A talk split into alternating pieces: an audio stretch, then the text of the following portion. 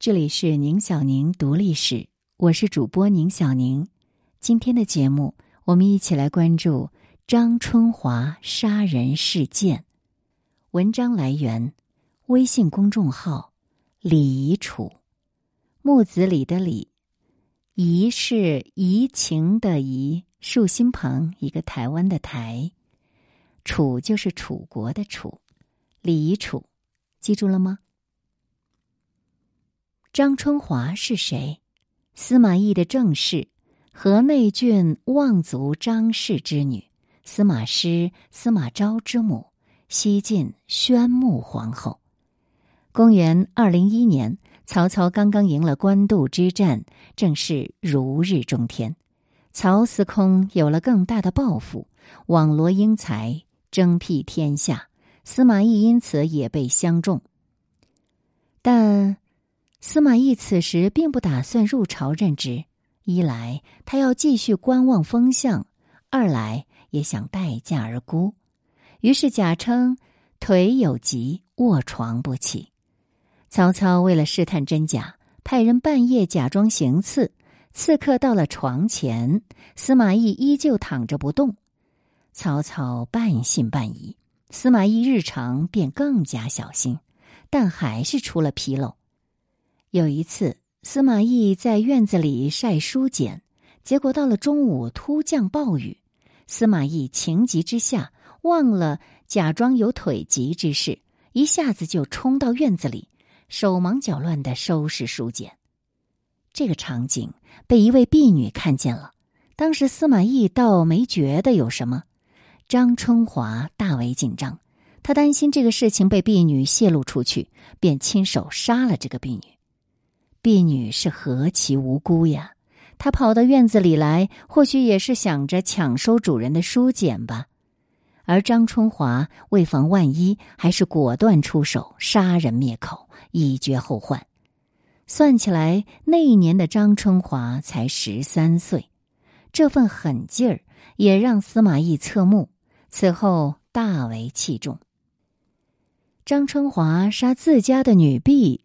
还算是有个理由，但是以下这位杀人却只凭心意了。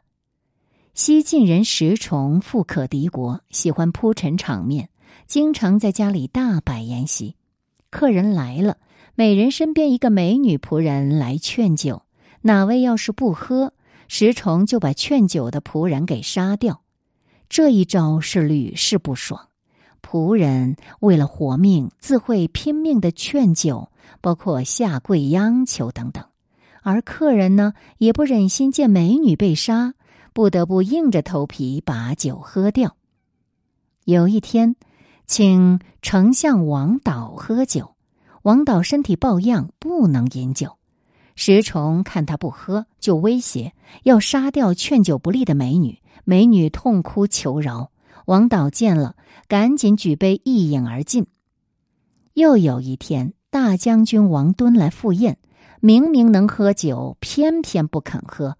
石崇就连杀三名女仆，大将军面不改色，还是不喝。旁观者都不忍了，就劝王敦认个怂。王敦就说：“杀人的是石崇，杀的还是他自己家里的人，跟我有什么关系？”这个石虫杀女婢劝酒，本质呢是在做服从测试，就是在压力场景下，到底你们谁会听我的，谁会跟我站在一起？而这些大佬斗法，婢女们是无辜的棋子，他们命如草芥，任人宰割。另一件奇葩的事情就发生在燕太子丹身上。太子丹打算刺杀秦王，有人推荐了侠士荆轲。太子丹一请再请，终于请他来做了座上宾，大摆筵席，歌舞助兴，笙箫管弦。荆轲无意中赞赏了一句：“这抚琴的歌姬手很美呀。”第二天，太子丹将那一双玉手砍下。放在盘子里，呈送给荆轲。荆轲能怎么办呢？太子如果送给他一个大活人，他还能推辞；现在是一双手，而且都已经砍下来了，荆轲只能接着。这个太子丹的确是个狠角色，变态的很。这类人的眼中，他人就是工具，而非血肉之躯。战国还有另外一位公子孟尝君，也是杀人不眨眼。孟尝君应平原君之邀约出使赵国，路过赵国某县，赵人跑出来追星围观。人们看到孟尝君庐山真面目，纷纷大笑，说孟尝君盛名在外，还以为是个魁梧昂藏的大丈夫，没想到。是个又矮又瘦的小个子呀！孟尝君听了这样的话，恼羞成怒，指使门客斩杀数百人，整个县都给屠了。孟尝君为什么这么任性呢？因为在他看来，整县人的性命也抵不过一句“老子心里不爽”。鲁迅在《狂人日记》里说：“翻开历史，密密麻麻写满了‘吃人’两个字。”一层意思呢，说的是封建礼教禁锢人的心和精神，吃人不吐骨头；另一层意思说的就是本意，历史真的在吃人。乱世之中，人命卑贱如蝼蚁，少数人对于多数人，一个阶层对于另一个阶层，愈杀愈多，二十四史血迹斑斑。那情况。是如何发生转变的呢？关键因素是科技的发展，比如第一次工业革命，新的生产力带来了新的生产关系，将传统的区域存量竞争转变为打破地理限制的充分自由竞争。有悖于此者，就是落后的生产关系必将被时代淘汰。西风东渐，吐故纳新。在大清朝这里，则是数千年未有之大变局。唯一的出路便是从封建走向共和，于是普通人才有了最大程度的平权。而张春华、石崇、太子丹等人的事，自然从此不会再发生了。文章的最后呢，还有一个备注，也就是。这本书用到的一些典故啊，一些故事内容出自哪里？《晋书·后妃传》张春华，《世说新语》燕丹子，《史记·孟尝君列传》。那么接下来的时间呢，在宁小宁读历史当中，我们就来分享李楚的另外一篇文章《今日的一缕英魂》。昨日的万里长城。如果粗略勾勒一下两晋南北朝的历史，大约如下：司马篡位，是为西晋；武帝司马炎分封天下，一口气封了二十七个司马王。然后是八王之乱、永嘉之乱，匈奴、鲜卑羌氐皆乘虚而入，抢占了大半个中原。晋朝衣冠南渡，定都建康，成立东晋。此后约二百七十年的时间，天下大势为南北对峙。在起初的一百年内，南方为东晋政权，北方则是成汉、前赵、后赵、前秦、后燕等十六国轮番登场。公元四二零年，气吞万里如虎的刘裕篡位，建立刘宋。东晋灭亡，再往后，南朝便按照宋齐梁陈的顺序迭代。差不多同时期，北魏统一了北方，中国历史进入南北朝时代。北魏延绵了约一百七十年，河阴之变后分裂成东魏和西魏，而两魏均未维持多久。公元五五零年，高欢的儿子高阳接受东魏皇帝禅让。建立了北齐政权。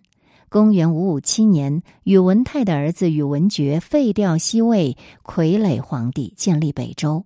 而在此时，南朝也变天，陈霸先逼迫梁敬帝禅位，登基为帝，是为陈朝，天下进入新的三国时代。二十年后，北周灭了北齐，又十三年后，杨坚一统天下，建立大隋朝，到此终于结束了长达二百七十年的分裂状态。接下来，我们就重点聊聊北齐的故事。北齐是个短命的王朝，历经六帝，二十八年时间。北齐的实际缔造者是高欢，东魏权臣。与北周文帝宇文泰为宿敌，二人其实就是一时余亮。高欢生前大权在握，如曹操之于东汉，但并没有篡位。高欢死后，儿子高阳效仿曹丕，废了东魏孝敬帝，自立为帝，国号大齐。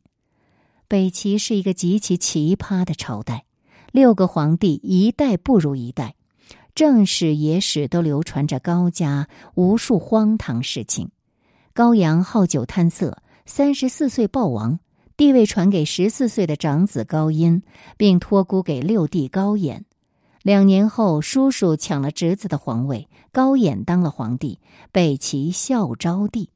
而高演在位只一年就病死了，传位给九弟长广王高湛。高湛当了四年皇帝，觉得实在太累，每天处理政事都没有时间去享受生活，于是把皇帝位让给了儿子高纬，自己当一个乐哉悠哉的太上皇。高纬史称北齐后主，谥号为陵阳。一个“陵”字，一个“阳”字，这两个字呢，大多是送给亡国之君的。大名鼎鼎的兰陵王就是被他所杀。高纬干过的最蠢的事情，就是杀掉了肱骨重臣胡律光，亲手毁掉了北齐的万里长城。胡律光的父亲胡律金，一直是跟随高欢作战，立下赫赫战功，深得信任。高欢死时，对儿子留下了遗言，说：“敕勒公胡律金忠诚可靠。”你以后要多听他的话，如果有人说老将军的坏话，你也千万不要信。高阳称帝之后，封胡律金为咸阳郡王，加封太师。高阳性情残暴，动不动就要杀人，而对于胡律金，终其一生他都礼敬有加，不敢造次。胡律金故去之后，留下两个儿子。胡律光和胡律宪依旧是北齐国之重臣。胡律光和胡律宪效命的老板，正是北齐的末代君王高纬。胡律光少年老成，沉稳坚毅，一步步靠战功升到大将军。父亲死后，袭咸阳郡王，拜左丞相。他治军有方，平生从未打过败仗，军中威望极高。他一个女儿嫁给了皇帝，做了皇后；另外两个女儿做了太子妃。他平素谨言慎行，不结交朝事，也不轻易过问朝政。即使如此本分老实，还是让皇帝见疑了。公元五七零年，胡律光大破北周韦孝宽。韦孝宽是西魏北周第一名将，除了能够打仗之外，更大的本事能熬。他是司马懿式的人物。北齐这时已经从高欢到高纬换了七拨人了，那边的对手还是韦孝宽。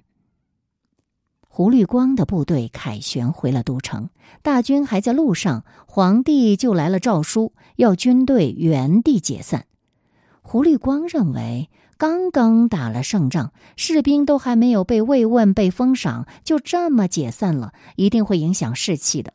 于是呢，他下令继续前进，一直到了邯郸城郊，慰问封赏完毕，才解散了队伍。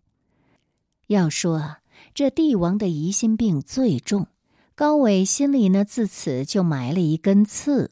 他觉得胡律光好像不怎么听话嘛。君臣之间就这么一个细微的波动，被两拨人看在眼里，都动起了心思。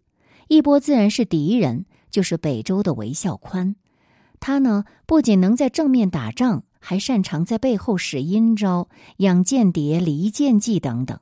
看到北齐君臣有戏，韦孝宽认为有机可乘，于是编造了歌谣：“百声飞上天，明月照长安。”这个呢是极为浅拙的文字游戏。百声就是胡，明月呢是胡律光的字，长安是北周的都城。那解读一下，意思就是这胡律光有二心了，要叛逃敌国了。韦孝宽还觉得意犹未尽，又补了一句：“高山不推自崩，胡木不服自树。”这北齐皇帝是姓高的，高山要崩了。这个胡木要自举了，胡律光这是要反呐！这歌谣一时之间传遍天下，自然也传到了北齐君臣耳中。我们再来看另一波，另一波是胡律光的政敌北齐丞相祖挺等人。祖挺曾在政斗里失利，被对手打入大牢，瞎了一双眼睛。高纬继位，将他释放，并拜为丞相。胡律光是条耿直汉子，就看不上这一类小人，所以呢，从来没给祖挺好脸色。有人就向祖挺告密了，说自从你当上丞相，胡律光多次就叹息道：“盲人入，国必破。”祖挺对胡律光那是恨得牙痒痒，一直暗中找机会要弄倒胡律光。等到。韦孝宽做的那曲歌谣传到北齐都城邺城，祖挺觉得机会来了。其实这种弱智的歌谣，祖挺当然知道是无中生有的毁谤，这是敌国的离间计。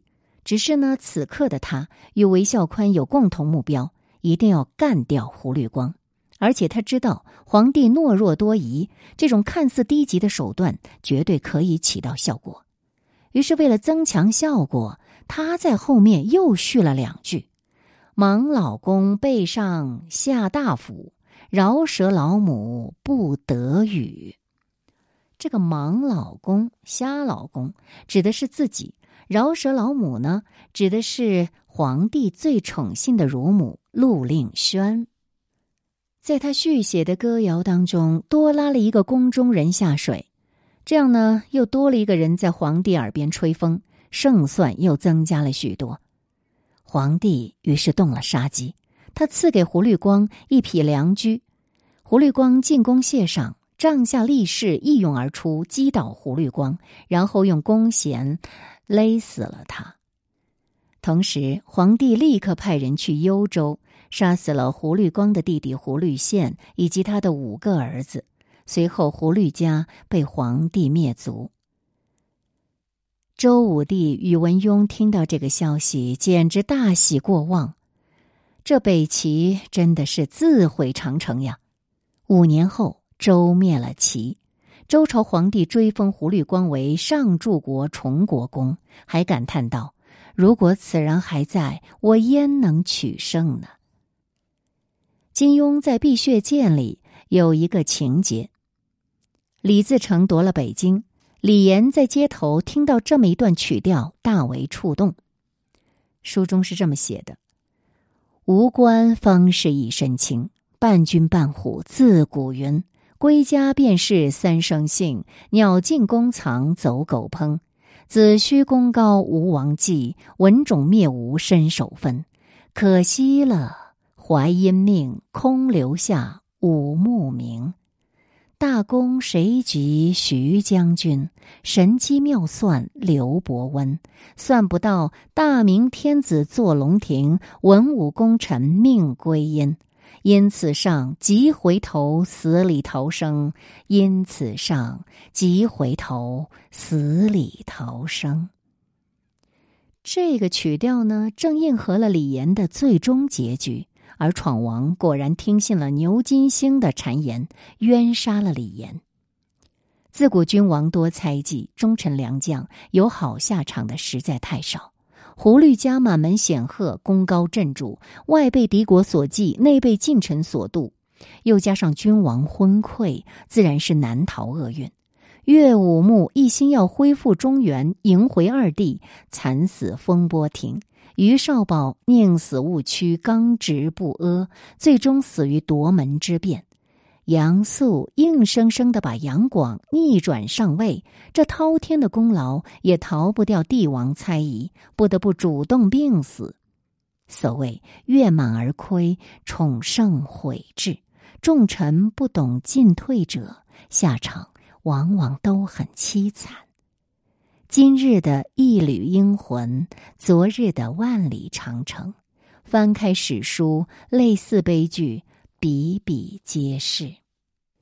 今天的节目读到的两篇文章呢，都是来自公众号“李遗楚”。那么刚才呢也做了介绍，这个公众号的名称呢就只有三个字：“李遗楚”。木子李，小酌怡情的怡，楚国的楚。楚楚动人的楚，李遗楚，欢迎大家前往关注。